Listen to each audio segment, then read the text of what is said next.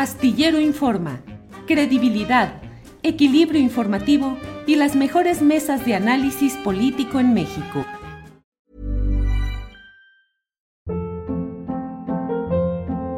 Hold up. What was that? Boring. No flavor. That was as bad as those leftovers you ate all week. Kiki Palmer here, and it's time to say hello to something fresh and guilt-free. Hello Fresh. Jazz up dinner with pecan-crusted chicken or garlic butter shrimp scampi. Now that's music to my mouth. Hello Fresh. Let's get this dinner party started. Discover all the delicious possibilities at hellofresh.com.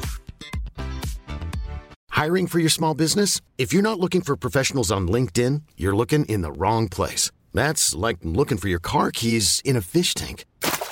LinkedIn helps you hire professionals you can't find anywhere else, even those who aren't actively searching for a new job but might be open to the perfect role. In a given month, over 70% of LinkedIn users don't even visit other leading job sites. So start looking in the right place. With LinkedIn, you can hire professionals like a professional. Post your free job on linkedin.com slash achieve today. Astillero Informa, credibilidad, equilibrio informativo y las mejores mesas de análisis político en México. Guadalupe, buenas tardes. Muy buenas tardes, Julio. Un placer, como todos los jueves, estar contigo, con Víctor Ronquillo y, y bueno, hoy con José Reveles, pero siempre también con Ricardo, eh, Ricardo Sí, sí, Ravelo. Así es, Guadalupe, muchas gracias. Víctor Ronquillo, qué gusto en verte. Saludos, buenas tardes. A mí también me da mucho gusto, de veras que los extrañé la semana pasada. Este es un espacio que yo de verdad reivindico por la libertad, reivindico porque tenemos ocasión de pues confrontar nuestros puntos de vista contigo, con el público y entre nosotros. Es un espacio que la verdad de las cosas disfruto enormemente. Muchas gracias por la oportunidad de, de que sigamos trabajando aquí con ustedes. No, pues Víctor, muchas gracias. En un ratito más, en cuanto ya esté el encuadro técnico y todo listo, tendremos a José Reveles, que ya lo veo que anda por ahí ya acomodando sus cosas. En cuanto esté listo, lo ponemos en imagen. Guadalupe Correa, eh, ¿qué pensar en este tema? La liberación en Estados Unidos de Eduardo Arellano Félix, eh, parte de la familia histórica dominante de lo que ha sido el cártel de los Arellano Félix, el CAF. ¿Qué, qué sucede? ¿Qué, ¿Qué significa todo esto, Guadalupe? Antes déjame darle la bienvenida a nuestro compañero José Reveles, que ya está por ahí. José, ¿ya nos escuchas bien? Yo te escucho perfectamente, los veo a todos. Gracias. Ah, pues ya la hicimos, Pepe, así es que bienvenido. Gracias, Pepe. Gracias. Guadalupe, por favor, el tema de Eduardo Arellano Félix. Claro que sí. Eh, Julio, este es un tema importante, pero no quizás por lo que se ha manejado en los medios. Cada vez que una, una, cosa como esta sucede, cuando alguien sale de prisión en los Estados Unidos o en México, eh, se da toda una serie de, pues, de declaraciones de qué es lo que va a pasar, qué va a hacer el otro gobierno, se le van a sentar más cargos. Creo que eh, recordamos lo que pasó con Caro Quintero. Y bueno, en el en el mundo periodístico se dicen muchas cosas, a veces eh, sin tanta profundidad, sin el análisis que esto requiere. Yo creo que mis colegas que han sido pioneros y han sido eh, muy, muy consistentes, muy constantes en su cobertura de estos grupos, de estos arrestos, nos podrán dar más detalles, pero yo quisiera, eh, a propósito de esta liberación, hacer un análisis de lo que implican las liberaciones de este tipo y el sistema de justicia de los Estados Unidos. Este sistema basado en los testigos protegidos, donde en realidad Estados Unidos, y ya lo hemos platicado en otras ocasiones, donde Estados Unidos ha podido construir a partir del tema antinarcóticos, de la agenda antinarcóticos hemisférica, pues realmente un control geoestratégico y un control geopolítico en base a la prohibición de las drogas, a su guerra contra las drogas.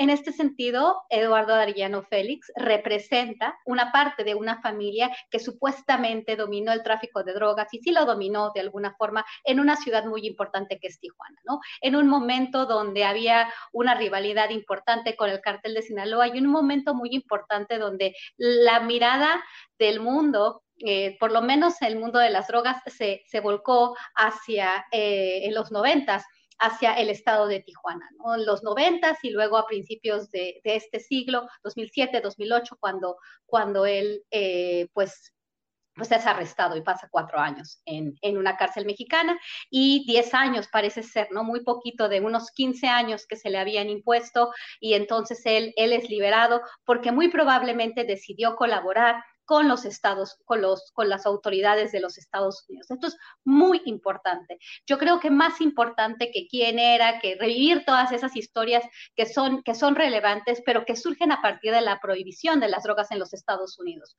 No habría carteles, no habría narcos sin prohibición, sin política de drogas de los Estados Unidos. Cuando ellos también han generado una narrativa, y creo que esto lo vamos a platicar en toda esta discusión, creo que el día de hoy va a ser un día muy importante y podríamos podríamos pasar días, no nada más horas, sino días hablando de estos procesos. Bueno, el sistema de procuración de justicia estadounidense se basa en toda esta colaboración de, narcotraficantes con las autoridades, con el Departamento de Justicia, para agarrar a otro capo y luego después de ese capo poner presión a las autoridades en América Latina. Pasó en Colombia, pasó, ha pasado en México, pasa en, en, en Honduras, ¿verdad? ¿Qué significa esto? Que él es liberado, ¿por qué? Decide hablar, decide colaborar y muy probablemente hasta hoy no sé, porque las cosas pasan muy, muy rápidamente, ¿no? ¿En qué calidad se encuentra este. Eduardo Arellano Félix? ¿Se encuentra en calidad de, colaborador del, gobierno de los Estados Unidos? ¿Va a seguir colaborando con Estados Unidos? Porque también se han construido algunas historias y se han presionado gobiernos en base a esta agenda antinarcóticos. Es muy, muy importante. Por el otro lado, este, ¿qué implica esto? ¿Implica algo en el tema del, del tráfico de drogas, del crimen organizado en el país? Pues no lo creo. Y eso también nos pone a pensar, ¿no? ¿Qué es lo que va a pasar con el Cárdenas Guillén? ¿Qué es lo que pasó con miembros del cartel de Guadalajara? Este, qué pasa con el con el Cárdenas, qué va a pasar con el Chapo Guzmán y qué va a pasar con Genaro García Luna. ¿Qué va a decidir Genaro García Luna? ¿Va a decidir colaborar con los estadounidenses o no va a decidir? Le están poniendo una presión em, impresionante. Quiero, quiero, quiero, es que es un tema tan importante que y tampoco quiero eh, comerme toda la, toda la discusión. Pero bueno, este, pensando en el caso de Eduardo Orellano Félix, de cuánto tiempo, va de cuánto tiempo pasó en la cárcel, cuánto poco tiempo pasó hacia el Cárdenas Guillén, el, la cabeza de los Zetas de alguna forma, ¿verdad? Porque los Zetas entraron a la, a escena de la mano de Ociel Cárdenas y Ociel Cárdenas también en poco tiempo va a salir de prisión.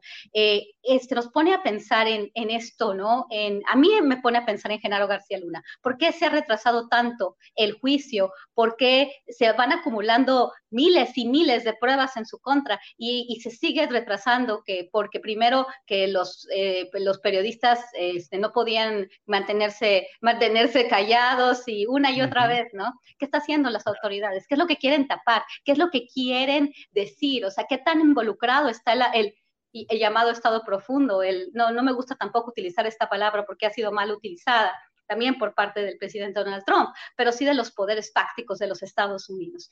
Yo creo que deberíamos de, de, ponernos a pensar cómo opera este sistema y qué es lo que ha conseguido, qué se ha conseguido con estos arrestos, con este intercambio de información, más y más drogas a los Estados Unidos, una guerra fallida, una guerra que está interminable pero que le, que le, ha proporcionado a Estados Unidos las herramientas para seguir construyendo, para seguir construyendo su aparato este, belicista eh, y apoyando a los contratistas del aparato militar fronterizo industrial? Creo que son muchas preguntas. Yo creo que me voy a quedar aquí poniendo en la mesa varios temas que podríamos, que podríamos este, en, en el transcurso de los días, de las semanas y de los meses discutir con más tranquilidad. Gracias, Guadalupe. Eh, Víctor Ronquillo, pues qué te digo, muchas de las preguntas que yo podría apenas esbozar, ya las dijo con mucha profundidad, claridad y contundencia. Guadalupe, ¿qué pensar de esta liberación ya de este personaje eh, Arellano Félix? Mira, lo primero, yo creo que Guadalupe señala un punto muy importante en términos de lo que puede ser la justicia, así, en general. Y en este sentido de la justicia, uno se pregunta qué tan válido puede ser el uso de testigos protegidos, qué tan eficaz puede llegar a ser en términos de eh, pues el combate al narcotráfico. Porque en el fondo de todo, además de que es un procedimiento que a mí me parece tenemos que empezar a pensar viola derechos humanos, por otra parte, es un ejercicio de obtención de la información muy singular, porque al final de cuentas, esa información puede ser aprovechada de distintas maneras por distintos actores. Uno se pregunta en este contexto de estas eh, mesas de trabajo, mesas de reflexión que llevamos, pues yo no sé cuánto tiempo, felizmente creo que ya más de un año de trabajo de, en este que a veces a mí se me, se me figura una especie de seminario que compartimos con quienes nos escuchan y contigo y con, las, y con los colegas, ¿no? Y bueno, en este ejercicio hemos llegado a conclusiones que me parecen muy interesantes y que coinciden además con perspectivas, eh, digámoslo así, distintas sobre el fenómeno del narcotráfico y del crimen organizado y del poder político que estos eh, eh, ejercicios del de, poder mismo poseen, ¿no? Entonces, en ese sentido, uno se pregunta, ¿qué puede a, provocar el aprovechamiento de la información por parte de los sectores más conservadores, de los sectores más oscuros del poder en Estados Unidos. La información que pudo proporcionar este personaje ha sido determinante para generar algunas capturas, ha sido determinante para presionar políticamente a distintos gobiernos, es determinante en estos momentos para que se continúe una estrategia de seguridad basada en la guerra del narco? Creo que son preguntas que sí debemos formularnos. Mi punto de vista es que, eh, y esto es otro tema también, a nosotros nos tocó estar eh, en los años, eh, reportear Tijuana, yo no sé cuántas veces estuve en Tijuana a lo largo de la década de los ochentas, de los noventas, pero sin duda mm, la mayoría de las veces que estuve en Tijuana, que fue por trabajo, que fue con el tema de la seguridad y de los migrantes, pues viví los efectos, ¿no? De lo que podía considerarse el imperio criminal de los Arellano Félix. No hay que olvidar pues, los asesinatos de periodistas, ¿no? No hay que olvidar tampoco eh, la generación del negocio del narcomenudeo en los barrios, en las colonias populares de Tijuana. No hay que olvidar tampoco la posible incidencia política de esta organización al más alto nivel. Una de las líneas de investigación que no se siguió que, se, que, en algún momento dado se mencionó, pues es qué tanto tuvo que ver en el crimen de Luis Donaldo Colosio el, el, el poder de los Arellano Félix y sus y sus huestes en esos momentos, ¿no? Entonces creo que, y hoy, como lo decía Guadalupe, me parece que es una tarde en donde hablaremos de la, de la historia del narco y yo me, digamos, quiero señalar que tendremos que mirar esa historia desde una perspectiva distinta a la de Netflix, que tenemos que mirar esa historia desde una perspectiva distinta a la narrativa que pues muchos de nosotros incluso hemos continuado y seguido y que tenemos que enfrentar esta realidad desde una perspectiva más compleja. Una última pregunta y una que tiene que ver con cierto elemento especulativo. Esta liberación es una coincidencia, es fortuita, tiene que ver eh, o lo podemos manejar en un contexto mayor y es parte, insisto mucho en esto, ¿no? De esta realidad en donde, pues a mí me parece que más allá de lo que podamos mirar, hay sin duda una confrontación entre dos perspectivas de lo que podemos considerar las estrategias de seguridad para enfrentar a estos poderes fácticos del crimen organizado. Por una parte, Estados Unidos y sus eh, y sus huestes más conservadoras, este poderoso complejo militar, político, industrial, y por otro lado, bueno, los intentos en México de tener una perspectiva y una estrategia diferente de seguridad. Bien, Víctor, muchas gracias. Eh, lo bueno es que está don José Reveles para que nos ayude a esclarecer y a darle algunas respuestas a todas estas preguntas tan concretas y señalamientos que hemos hecho. Pepe, ¿cómo ves este tema? del que se ha hablado ampliamente por parte de Guadalupe y de Víctor, con muchas preguntas. ¿Cómo ves el tema, José? Mira, me parece que los mejores tiempos de los arellanos, los arellano Félix ya pasaron. Es un grupo delincuencial que ha ido a la baja eh, porque han sido presos y asesinados y deportados varios de sus miembros, ¿no? los Arellano eran 13, dos mujeres entre ellas, Enedina y María Luisa, que tuvieron mucho poder, eh, al grado de que se les culpó eh, del, pues la circunstancia del asesinato del cardenal Juan Jesús Posadas Ocampo en, 1900, en mayo de 1993. Eh, también se culpó en ese momento al Chapo porque era una confrontación entre estos dos grupos. Ellos fueron a, querer matar al Chapo y a, a, Guadalajara y terminaron yéndose varias semanas después y en el aeropuerto es donde se dio esta confrontación final en donde coincidieron el Chapo y, los Arellano. El Chapo logró huir eh, por, por el propio aeropuerto, corriendo por las pistas, ¿no? Este, para huir de esta agresión, eh, en este caso eh, de los Arellano, porque antes el Güero Palma y el Chapo Guzmán habían atacado a los Arellano en la discoteca Cristín. Estamos hablando de 1992, de finales de 1992. Las cosas llegaron a tal grado eh, que hubo una intervención hasta del nuncio apostólico, Girolamo Prigione, y hubo una intervención del entonces eh, procurador eh, Jorge Carpizo, que habrían gestionado la posibilidad de que se, asilaran en la anunciatura algunos de los Arellano, este, que le escribió una carta al Papa diciéndole nosotros no, no, fuimos, nosotros somos creyentes, ¿cómo íbamos a atacar a un, a un príncipe de la iglesia? En fin, todo este entramado de novela este, ocurrió en México. Y entonces Eduardo Orellano viene a ser como una, eh, un rezago de, de, estos aconteceres porque él no estaba, eh, no se le menciona que haya estado en el aeropuerto de Guadalajara, pero sí Benjamín. Claro que Benjamín dijo, no, no, no, yo estaba en Tijuana, estaba bautizando un niño, o sea, yo no tenía una metralleta en Guadalajara, yo tenía un niño en Tijuana. que, que, estaba bautizando eh, un sacerdote curioso Gerardo Montaño, que eh, dicen que alteró las, las eh, el libro de registro de las actas bautismales para hacer aparecer que en efecto eh, Arellano estaba, el principal de los Arellanos, Benjamín, este, Ramón ya había sido liquidado en Mazatlán, este, estaba bautizando a un pequeño en, en, un, en un templo.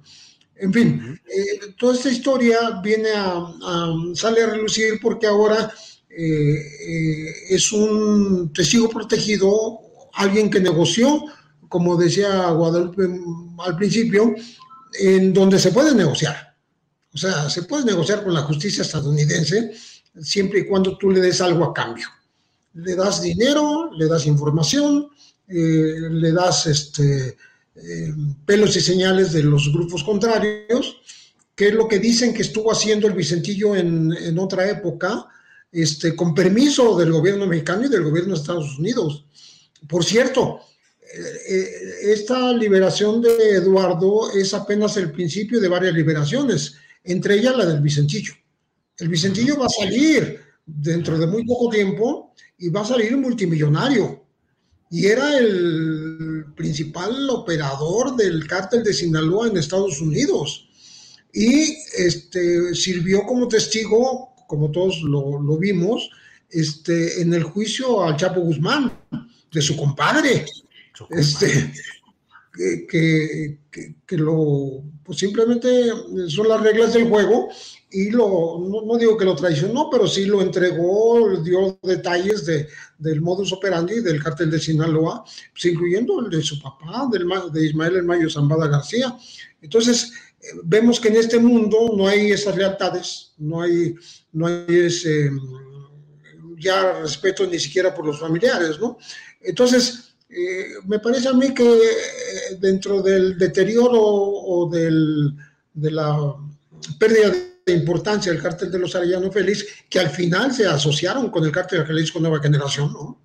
Este, eh, les va a ser útil lo que queda del doctor Eduardo este, Arellano a la información y al beneficio de las propias agencias de Estados Unidos que así justifican sus presupuestos. Dicen, mira todo lo que conseguí, mira todo lo que tengo, toda esta información que vamos a utilizar, vamos a presionar aquí al gobierno del vecino nuestro del sur, del patio trasero, y, a, ver qué, qué más hacemos.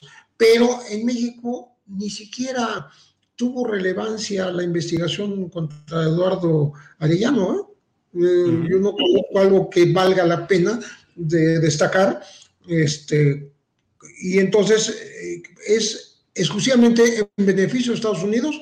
Todo esto es un operativo que se da entre ellos, es un arreglo entre el, el ex reo, porque ya, ya salió de prisión, no sabemos si con otro nombre, a qué lugar, con qué tipo de condiciones, pero eh, el, que ignora todo esto también es el gobierno mexicano, porque no, no le van a decir, oye, fíjate que nos dijo tal cosa. No, nunca le van a comunicar nada.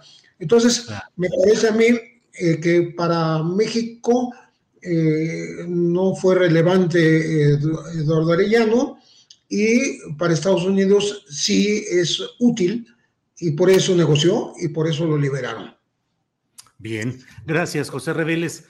Eh, Guadalupe Correa Cabrera, pues esta es una semana o estos días de aparición mediática de algunos personajes, como se está hablando ya de lo de Eduardo Arellano Félix, con todo el contexto que ya se ha dado, pero de pronto también ha aparecido, digo incluso gráficamente, Miguel Ángel Félix Gallardo, el poderoso, el más inteligente, se dice, de los orquestadores y organizadores de todo este sistema de narcotráfico, pues ya con una edad que se refleja, entre otras cosas, en daños físicos, un ojo cerrado, un discurso muy, eh, pues, empobrecido en el sentido de sin muchas opciones de vida, pero sin embargo, él también ha dicho, según lo que señaló a la cadena Telemundo, pues ha dicho que la política del presidente López Obrador es una política que va, pues digamos que va a resolver la violencia poco a poco, que va por buen camino, que hay que darle tiempo. ¿Cómo ves todos estos detalles y datos de esta historia de Miguel Ángel Félix Gallardo? Bueno, este, yo creo que este es un tema, eh, este video nos abre un tema que sí nos llevaría muy probablemente varios, varias horas y varios días para para poder, em, para poder entender lo que significan muchas de las cosas que se han dicho, muchas de las cosas que rodean al, al hecho por el cual eh, Miguel Ángel Félix Gallardo termina en, en, prisión, ¿no? Y, este, y bueno, también, de nuevo, el papel de los Estados Unidos en todo esto, el papel de la DEA, las investigaciones, las declaraciones que se dieron en la revista Proceso, que coinciden de alguna forma con algunas de las cosas que él dice. Obviamente, eh, tuve la oportunidad de que mis colegas en Telemundo me compartieran rápidamente este video, pues allá cuando estaba obviamente este, al aire, pero pude verlo, hoy en la mañana lo volví a, ver, lo volví a escuchar un par de veces porque me parece extremadamente interesante, independientemente de la pobreza eh, a la que te refieres, de las, de las condiciones de vida que, rodean a, este personaje, de su falta de visión, de escucha, el oxígeno, este, esta, esta desesperanza que él manifiesta al decir que, bueno, eh, lo único, la única esperanza que le queda es que lo entierren este, a las raíces de un árbol, ¿no? Al lado de un árbol. Él dice cosas muy importantes, muy importantes que creo que nos hacen ver y creo que más allá de cualquier alegato sobre si dice la verdad, si dice una mentira, si estuvo relacionado o no con el asesinato de Quique Camarena, como dicen los americanos, Quique Camarena, como dicen los americanos, Enrique Camarena Salazar, este, la gente de la DEA de origen mexicano. Eh, más allá de, de, lo que él diga y de las pruebas que hay, porque hoy Telemundo saca otro reportaje diciendo, él dice que no, de alguna forma lo saca Telemundo, aunque las pruebas dicen lo contrario. Me acaban de mandar ese video, esta, perdón, este reportaje, y, y él dice, yo a ese señor realmente mm, mm, yo no hice nada, yo no conozco, yo, no, yo no armé una conspiración con las otras dos personas, con, con el señor Fonseca, con Doneto y con, este, y con eh, y con, y con Rafael Caro. o sea, ¿eh? Y con Rafael Caro. Y, con Rafael Caro Quintero. O sea, realmente el cartel de Guadalajara se presenta bajo las investigaciones en los Estados Unidos como esta historia de Netflix. Ellos asesinaron a Enrique Camarena Salazar y él dice, yo ni los conozco, yo nunca este, armé ninguna, ninguna, este, ninguna estrategia para, para, asesinar a esta persona. Él no, él no se refiere a nombres, pero él, él ni siquiera se dice que es miembro de un cartel. Él se llama a sí mismo un agricultor y probablemente tenga razón, porque algunas de las declaraciones que se han dado por miembros de la inteligencia estadounidense de EPIC, toda esta entrevista que le dieron a, a, nuestro colega periodista de la revista Proceso, en el año 2013, si, si, no, me, si, no, me, si, no, mal, si, no me equivoco, este, que ahorita es corresponsal en Washington.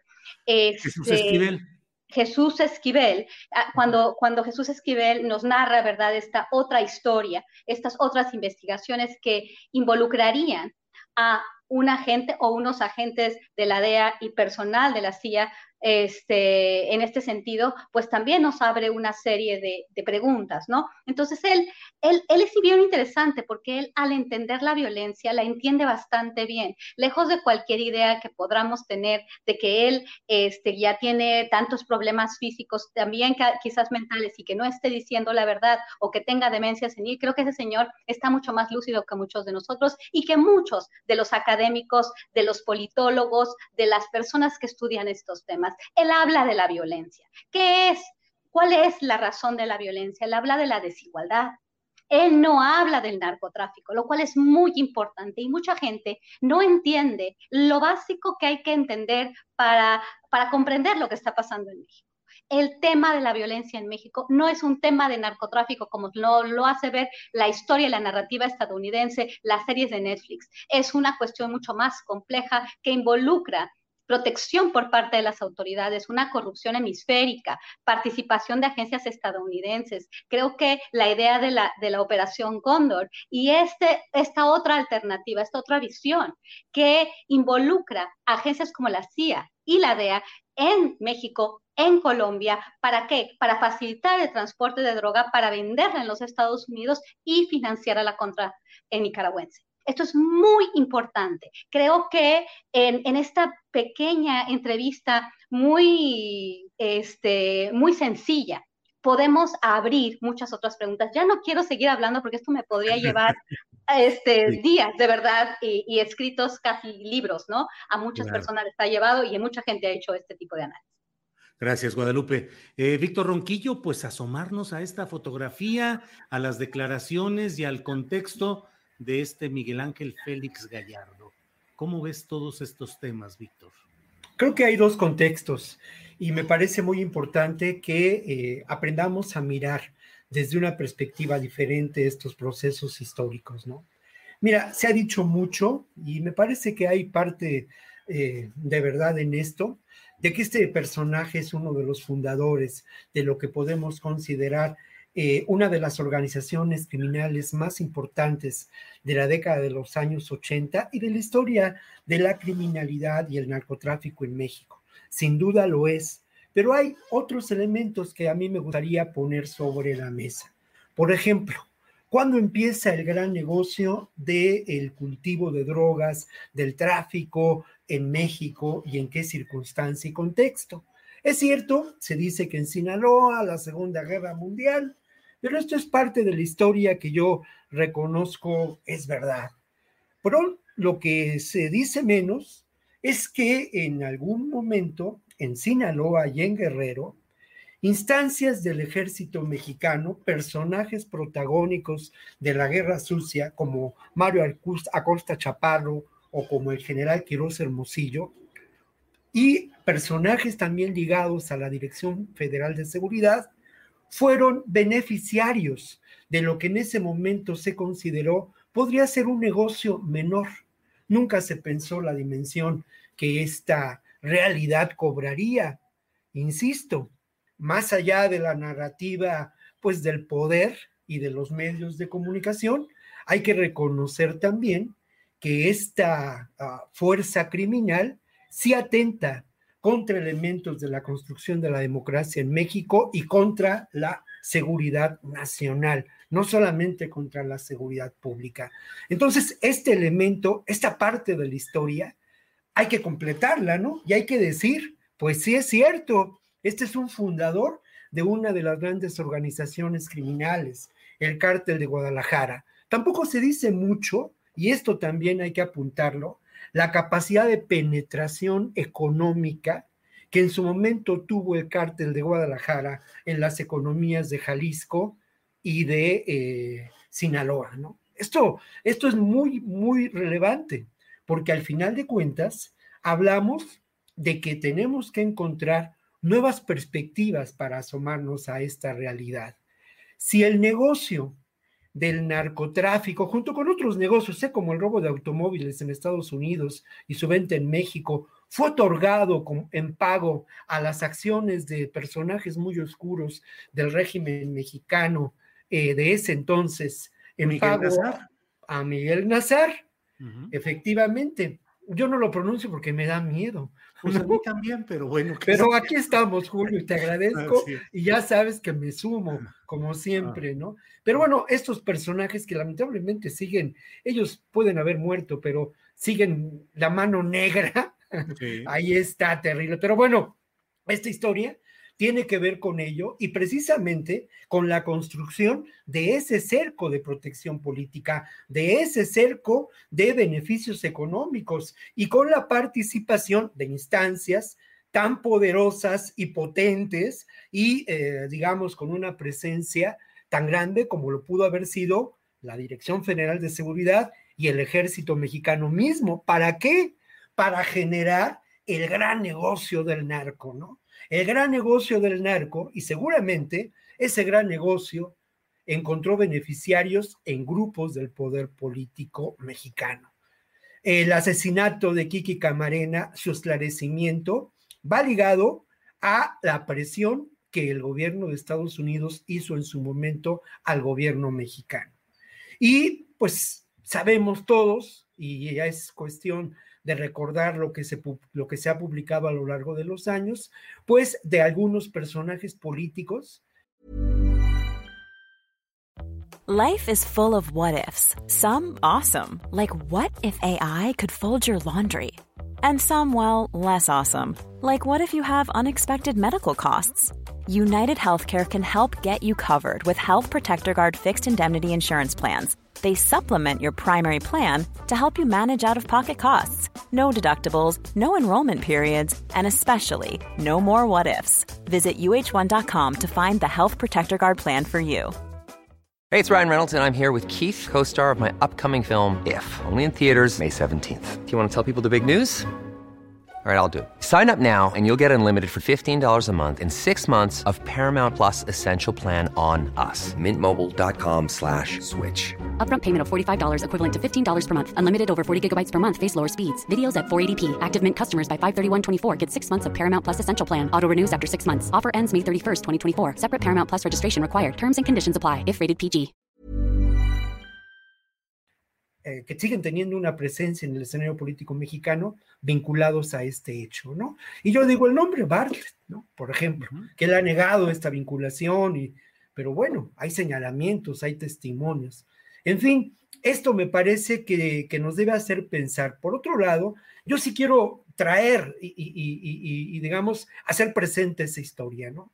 No hay duda de que el poder del crimen organizado su florecimiento se da al amparo de la corrupción y se da con la participación del poder político, pero no solamente el poder político en México, porque al final de cuentas, como hemos discutido aquí y hemos reflexionado en muchas ocasiones, esto tiene que ver con una estrategia de control territorial y en nuestros días con la implementación del capitalismo del siglo XXI, ¿no? Absolutamente extractivista, eh, generador de guerras como negocio y librando una terrible batalla por el control eh, continental y el control también de territorios, ya hablaremos más tarde, ¿no? Como Afganistán, que creo que esta, esta realidad de Afganistán teníamos que mirarla desde esa perspectiva y también reconocernos en ese espejo, ¿no? En fin, Ahí le paro, ahí le paro. Gracias, Víctor, gracias. José Reveles, pues la verdad es que la plática está bien movidita, yo nada más escucho y en este caso te doy la palabra, Pepe, para que nos digas lo que, lo que creas y corresponda en este. Pues este recurso de la desmemoria que utiliza Miguel Ángel Félix Gallardo, no se acuerda ya de nada, ni que haya conocido a Doneto, ni a Quintero, ni, ni que haya alguna vez siquiera sabido algo de Pablo Escobar, ¿no? Este, pues no, nos parece muy curioso porque en otros momentos eh, sí fue muy explícito, estando él ya en prisión, eh, hay acceso de otros periodistas, no, no, no fue video filmado, pero sí fue entrevistado, este, diciendo que ellos eran eh, el narco y el gobierno, que estaban juntos en esa época eh, estamos hablando de, un, de una coyuntura mexicana muy particular en donde se transnacionaliza, vamos a decir, eh, las actividades criminales, eh, permitidas por el gobierno, por supuesto. estamos hablando, mm, empiezo con el asesinato de Buendía en mayo de 1984, que ya es el comienzo de la narcopolítica, eh, es el primer asesinato de la narcopolítica mexicana, como, como escribió Miguel Ángel Granado Chapa, este, que bien conocía a Buendía porque trabajó junto con él. Eh, entonces, de mayo del 84 a eh, finales del propio 84, perdón, del propio 84, donde aparece el famoso Rancho Búfalo, en donde México juega un papel muy importante permitiéndole a Rafael Caro Quintero producir miles de toneladas de marihuana para el mercado este, y cuyo, mm, cuyas ganancias serían invertidas nada menos que para el Irán Contras. O sea, donde México colabora este, por un lado, con un gobierno que apoya al sandinismo y por otro lado, con un gobierno que permite estos eh, enormes sembradíos, superficies eh, de marihuana en Chihuahua, para, a través del coronel Oliver North, ¿no? Este, comprar las armas en Irán para la contra nicaragüense. Esas contradicciones de nuestra historia, ¿no? Y finalmente eh, desembocando en febrero del 85, o sea, son tres eh, episodios de menos de un año, y sumaría yo un cuarto, ¿no? Ahorita lo digo cuál es el cuarto, eh, en donde este, es secuestrado, torturado y asesinado el agente de la DEA, Enrique Camarena Salazar, cuya autoría, al igual que la autoría del crimen de Buen Día, no está clara toda todavía en esta época. Todavía hay dudas, porque hay quienes hablan de fuego amigo eh, que habrían participado en la, eh, en la muerte de Camarena Salazar. Eh, el propio Caro Quintero, estando en prisión, contrató unos abogados que se encargaron de decir que los restos que se encontraron en el rancho El Mareño en Michoacán no eran los de Caro Quintero porque no eran de un, de, un cuerpo caucásico, sino de cuerpo de eh, origen aparentemente mexicano, de campesinos este, eh, que aparecieron ahí y se atribuyeron este, a, la gente de la DEA, de ser, haber sido sus restos, ¿no? Pero eso lo alegó Caro Quintero en su momento, ya también después se le olvidó, ya no lo siguió alegando. Y finalmente es la época en que ya la Dirección Federal de Seguridad estaba perfectamente corrompida, en donde el último de sus directores, José Antonio Zorrilla Pérez, curiosamente acusado y preso por el asesinato de Buendía, resulta que era el, que eh, la bisagra entre el poder de la represión mexicana de la DFS, del que venía de todo de 25 años de guerra sucia, para trasladarse en automático a dirigir el narcotráfico en este país. Entonces, es verdad lo que decía Félix Gallardo. era el, narco y el Estado estaban juntitos, ¿no? Este, y eh, en, ese, en esa época, Félix Gallardo fue muy importante y ahora dice que era agricultor y ganadero. Bueno, ese es otro tema, ¿no? Eh, él está muy deteriorado, le aplicaron lo que mm, se llama eh, el derecho penal del enemigo, que es una teoría que nace desde los nazis, pero que particularmente en los ochentas defiende un, un, teórico llamado Gunther Jacobs, el derecho penal del enemigo, en donde no se le concede a un capo, a un terrorista, a un supercriminal, no se le concede nada. Se le trata eh, con afán vengativo como un desecho humano, no tiene derechos de ningún tipo. Eh, algo de esta doctrina em, contaminó lo que fue la ley de la delincuencia organizada en México, ¿no? Todavía no existía en los ochentas, ¿no? Fue hasta los noventas. Pero eh, digamos que el espíritu ahí andaba este, de cómo tratar a, un enemigo del Estado, ¿no? A un enemigo este, declarado, el derecho penal del enemigo famoso. Creo que eh, este personaje que ahora mm, se, se, dice inocente y ajeno a cualquier actividad armada, este, sufrió en carne propia este, este castigo del Estado. Y a 32 años, pues está diciendo lo que dice, como una gran desmemoria. Bien, José. Guadalupe, ¿quieres eh, señalar algo? Sí, sí, quiero señalar algo eh, a propósito de lo que dijo José Reveles. Eh, independientemente de que él no se acuerde de lo que, de la participación que tuvo el cartel de Guadalajara en el narcotráfico en México y el, él que fue el jefe de jefes. Realmente, ¿quién es el jefe de jefes? Ahorita pienso en el trabajo de nuestro colega Osvaldo Zavala, de los carteles no existen. Los carteles existen, existen los narcotraficantes, el narcotráfico existe, pero la narrativa hemisférica los ha presentado como los malos, como los jefes de jefes.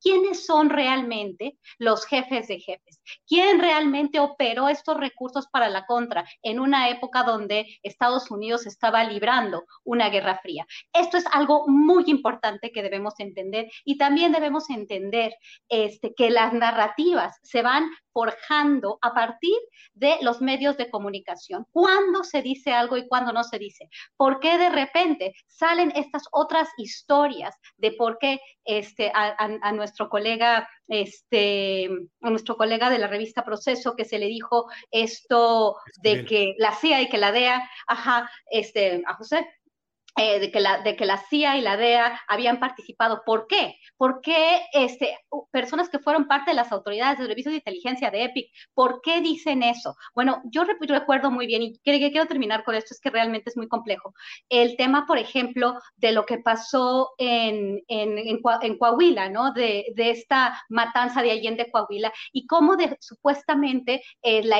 la historia se va abriendo. En realidad, siempre es esta idea de que los mexicanos son corruptos corruptos, son narcotraficantes y que las agencias estadounidenses van a hacer justicia, se equivocan. Si hay uno que otro elemento podrido, ¿verdad? Pero son uno, no es sistémico. Y al contrario, yo veo que es sistémico, yo veo que es estructural, yo veo que los jefes de jefes son un sistema y vienen, no es un agente de la CIA o de la DEA como nos quieren hacer ver, como nos quisieron hacer ver con esta serie de Netflix de Somos. Sí, muy crítica, mucha gente eh, aplaude este, este reportaje de, de la revista por, ProPublica que, que maneja esta nueva idea de que sí fue la DEA, pero fue un error de la DEA.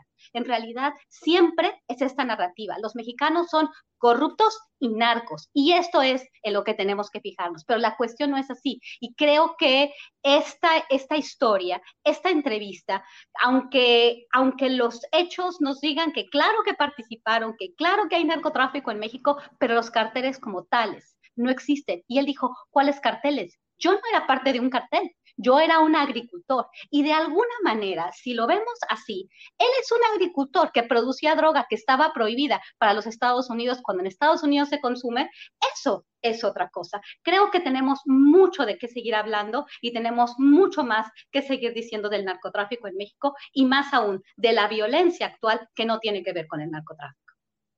Víctor, José, ¿algo sobre este tema o pasamos a los siguientes? Víctor, por favor. No, no, pero no, no, mira, es que yo sí quiero insistir en lo siguiente. El cerco de protección policiaca y el cerco de protección política de que disponía esta organización criminal es evidente y también es evidente sus nexos con el poder político. Me parece que en ese sentido es eh, de alguna manera una organización que inicia esta práctica y, estoy de acuerdo en lo que dice Guadalupe en términos de quién era el verdadero jefe de jefes, ¿no? Y que más bien es el aparato, es el sistema. Pero no hay duda de que este personaje, más allá de lo que él pueda decir, pues tiene un enorme involucramiento con este negocio del tráfico de drogas, con varios homicidios y por otra parte, mira, hay que recordar quiénes lo protegían cuando lo detienen. ¿No? O sea, su cuerpo de seguridad era ni más ni menos que el jefe de la dirección de, bueno, los, los, la, gente, los policías judiciales de Sinaloa, no, no recuerdo cómo se llamaban en ese entonces, y la policía eh, municipal también, perdón, la policía también estatal de Sinaloa. Sus nexos con el Estado son evidentes, ¿no? Entonces, no, yo creo que sí es muy importante. Y lo otro, solamente apuntar un poco en términos del contexto en que se logra esta entrevista. Me parece, yo felicito mucho a la colega porque el propio personaje dice que fue por su esfuerzo, que fue por su lucha, y uno sabe, ¿no? Cómo hay que perrear estas entrevistas. Entonces, bueno, felicito mucho a la colega, pero por otra parte, pues mira, encontramos en la entrevista, con todo respeto, pues un guion que podría ser el de otra serie de Netflix, ¿no? Este hombre que al final del camino paga sus culpas y que lo encontramos en, en Puente Grande, hecho un anciano, que tiene pues esta ah, frase poética, es un hombre muy inteligente, sin duda, ¿no? Eso no lo ha perdido, pero, pero también el contexto tiene que ver precisamente, porque no solamente nosotros, creo que hay muchas voces que cada vez más cuestionan esta narrativa evidentemente falsa que beneficia al poder político y económico de Estados Unidos, a la guerra del narco, en fin, y que pues tiene uno de sus promotores en las series de Netflix, ¿no? Esto, esta historia era Narcos México y este personaje era representado por Diego por Diego Luna, además de una manera bastante, ¿cómo decirlo?, pobre, ¿no? Porque, actua porque actualmente no, no ofrece nada. Además, este Diego a mí me cae muy bien en otro ámbito y que es muy buen actor, pero aquí con su cara de niño bueno, pues difícilmente podría tener la capacidad de, eh, del drama interior y la fuerza ah, que este personaje encarnaba, ¿no? Entonces, sí creo que no, que no debemos ser tolerantes en términos de que esta es una historia y que Telemundo forma parte del más media, como decíamos en los años 80. ¿no? Claro. Muy bien, Víctor Ronquillo, muchas gracias. Son las dos de la tarde con 46 minutos, ya se nos está terminando esta mesa de seguridad. Eh, le recuerdo a quienes nos acompañan que tenemos información muy interesante después de esta mesa, dado que tenemos los segmentos informativos que nos ofrece Adriana Buentello, la entrevista con Son Ángel Hernández sobre el programa de esta eh, noche sobre las mujeres ante las religiones abrámicas. Eh, y tenemos además una entrevista con Sonia Serrano sobre el desalojo de activistas ambientalistas en Guadalajara y todo lo que implica, y una entrevista con el secretario general de la Unión Nacional de Trabajadores por Aplicación, los trabajadores que eh, laboran en Uber, en Rapid, en todo esto. Entonces vienen cosas interesantes. Nos quedan como unos cuatro minutitos a cada uno de ustedes para la parte final. José Reveles la, el postre de estas mesas es el tema que quieras abordar, sobre lo que acabamos de platicar, otro tema, lo que tú desees, José, por favor. Es, espérame, espérame, espérame, espérame, ya. Me parece que dejamos como un hueco ahí en cuanto se refiere a si iba a acoger a este beneficio de la escarcelación que ha anunciado el presidente de la República este, para los de 75 años y todo esto. Eh, me parece que hay un doble discurso ahí de, de Félix Gallardo diciendo, pues yo no lo voy a molestar con eso, yo soy un cadáver que nada más está esperando sepultura en la, raíz de un árbol, ¿no? Eh, pero al mismo tiempo eh, elogia la política de Andrés Manuel en contra de todo su conocido pasado.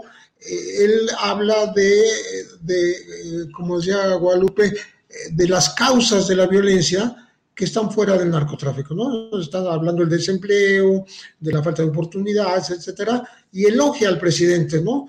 Con lo cual deja abierta justamente la puerta para que eh, se le pueda beneficiar eh, de alguna manera un poquito a lo que pasó con Don Neto, irse a su casa a seguir cumpliendo su sentencia en prisión domiciliaria, ¿no? Eso podría ser eh, una rendija que deja por si las dudas ahí, ¿no? Eh, y que eh, no creo en lo personal, eh, no estoy convencido de que el presidente de la República esté pensando en, este capo. Él está pensando en otras personas, en gente que fue torturada en su momento, que, que confesó bajo estas presiones extremas y no necesariamente en delitos graves, sino en delitos leves y de corte federal. Entonces creo que en esta eh, confusión de posiciones eh, se deja abierta esta posibilidad. Mm, repito, no creo que el gobierno esté interesado en este momento en Félix Gallardo. Bien, eh, José Reveles, muchas gracias. Y vamos ahora ya en la intervención final. Guadalupe Correa Cabrera, lo que quieras abundar sobre este tema del cual hemos estado hablando o sobre este tema de los uh, kilos de eh, la media tonelada o los 67 kilos de restos humanos en la Bartolina, en fin, lo que tú quieras, Guadalupe, por favor. Sí, yo quería hablar de eso, pero quisiera hablar mejor de un tema este, que podríamos hablar en otra ocasión, que también tiene que ver con el tema del narcotráfico y tiene que ver con un, con un suceso que acaba de suceder a nivel mundial, ¿no? Y que es esta retirada de los Estados Unidos de Afganistán y cómo algunos analistas se han volcado a entender esta cuestión de distintas maneras, ¿no? Y entonces a mí me llamó mucho la atención que aquellos que se dedican al estudio del tráfico de drogas, pues quieren poner todo su atención en qué es lo que va a pasar con los opiáceos, qué va a pasar con la amapola y qué va a pasar con, el, con los talibanes, ¿no? Eh, me llamó mucho la atención una pieza muy desafortunada que, como muchos trabajos de él, como de Roberto Saviano, por ejemplo, ¿no? Habla de estas guerras del opio y de cómo este, realmente lo que está pasando en Afganistán tendríamos que volcarnos a ver qué es lo que va a pasar con el opio y que este, todo tiene que ver con, con el tráfico de drogas y la capacidad que va a tener este, los talibanes, ¿no? de cómo, cómo, va a quedar esta economía muy, muy dañada de, de continuar con este tráfico de drogas que ellos ya este, distribuyen un 80% en, este mercado. ¿no?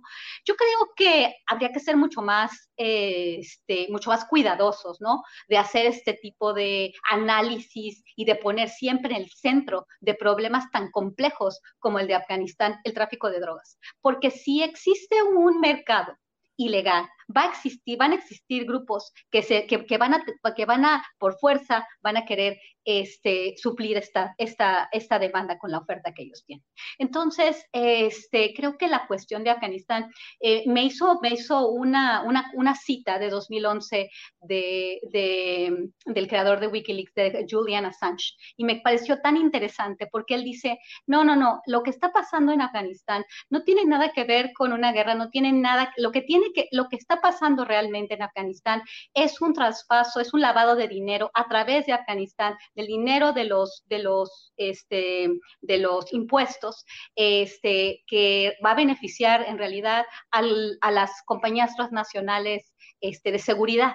Y es una guerra no es una guerra que se hizo para ser ganada, es una guerra interminable. Y yo pensando un poco también en lo que pasa con la guerra contra las drogas en México, ¿no? En realidad no es una, una guerra para que la, situación esté más estable, para ayudar a las mujeres, para extender estos derechos en una zona compleja, en una zona que le llaman en inglés buffer, en una zona donde están este, otros imperios tratando de, para no enfrentarse ellos mismos. Por eso va a ser una guerra que nunca va a ser controlada, una zona que nunca va a ser controlada por nadie y Estados Unidos estuvo ahí por tanto tiempo, desde, desde, desde principios de este siglo hasta hoy en día, gastando 8 billones de dólares, este, recursos, vidas humanas, causando destrozos, ¿para qué? Para irse y dejar las cosas peor. Entonces eso de, ponerlo todo en el tema de narcotráfico me, me, parece un poco, un poco peligroso, ¿no? Para poder entender las cosas en, en su mayor dimensión. Y también de eso podríamos hablar en otra ocasión.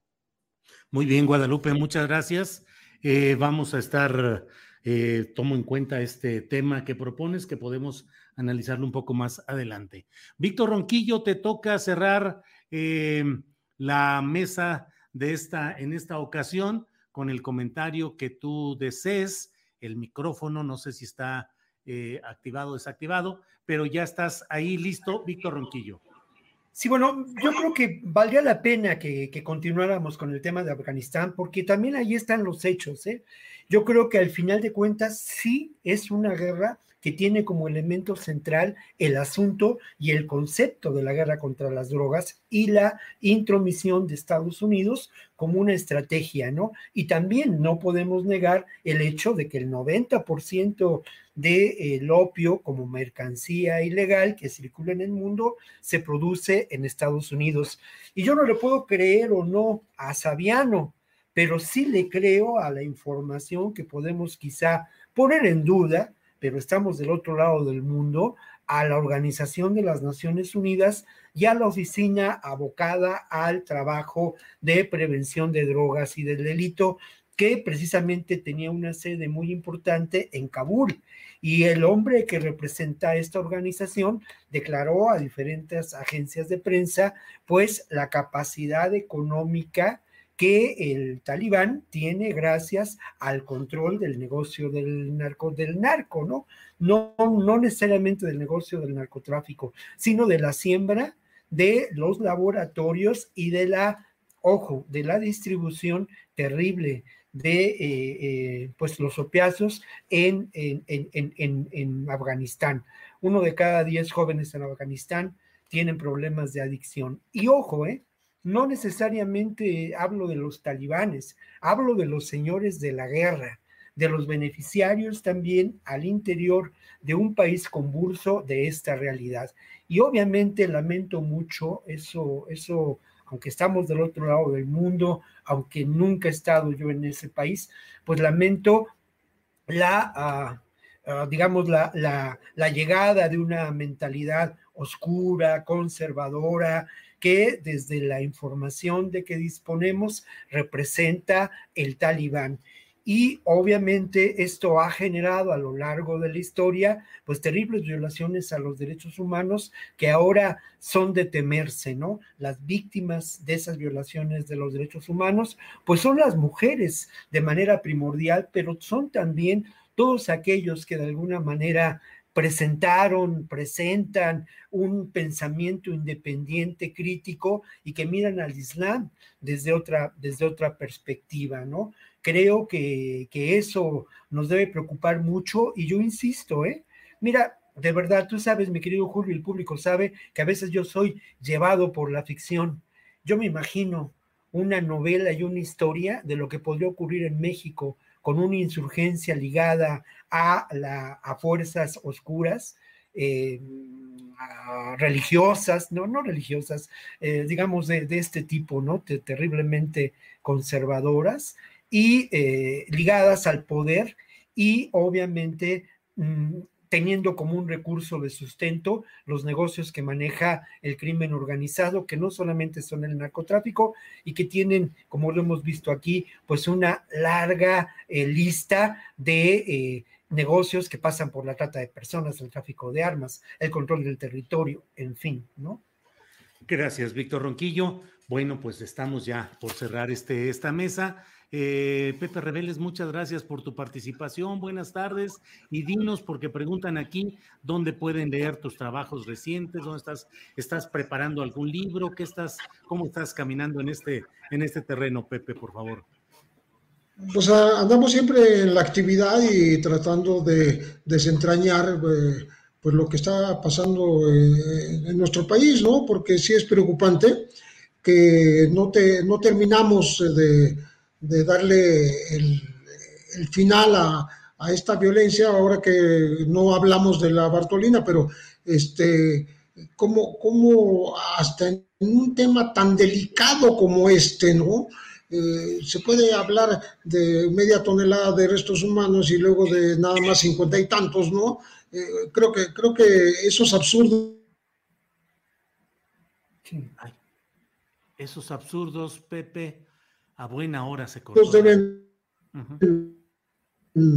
terminarse, ¿no? de resultados, ¿no? Y, bueno,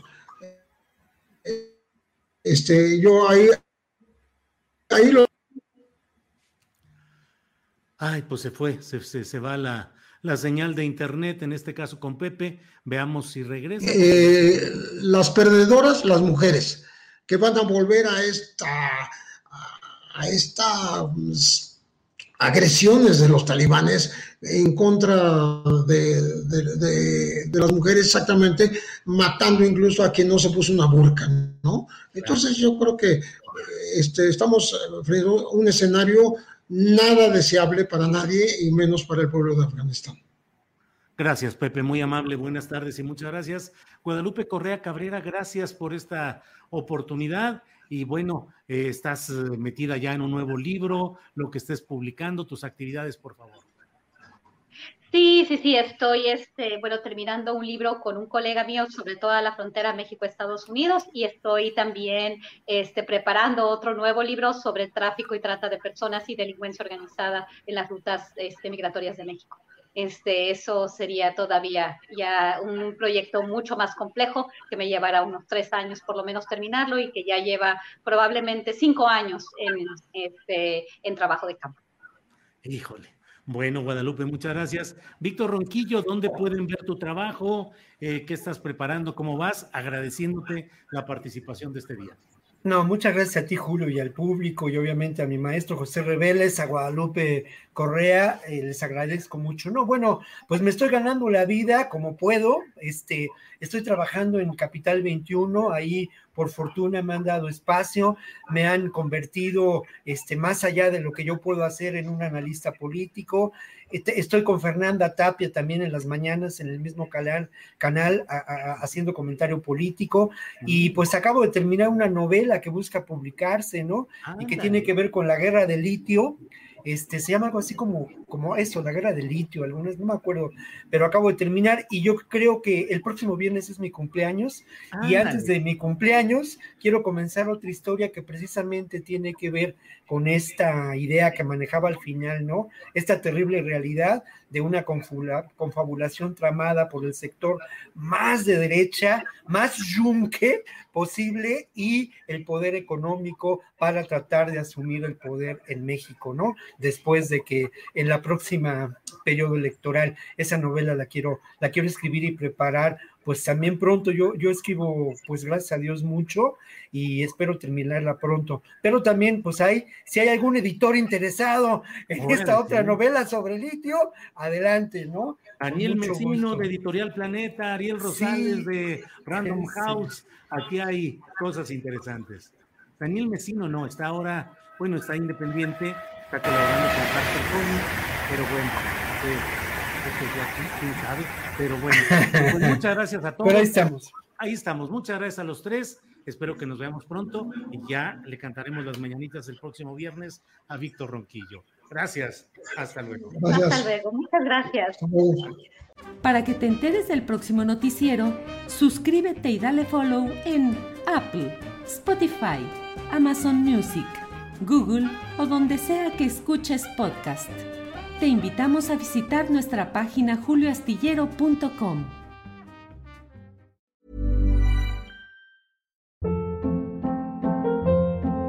Hold up. What was that? Boring. No flavor. That was as bad as those leftovers you ate all week. Kiki Palmer here, and it's time to say hello to something fresh and guilt-free. Hello Fresh. Jazz up dinner with pecan-crusted chicken or garlic butter shrimp scampi. Now that's music to my mouth. Hello Fresh. Let's get this dinner party started. Discover all the delicious possibilities at HelloFresh.com.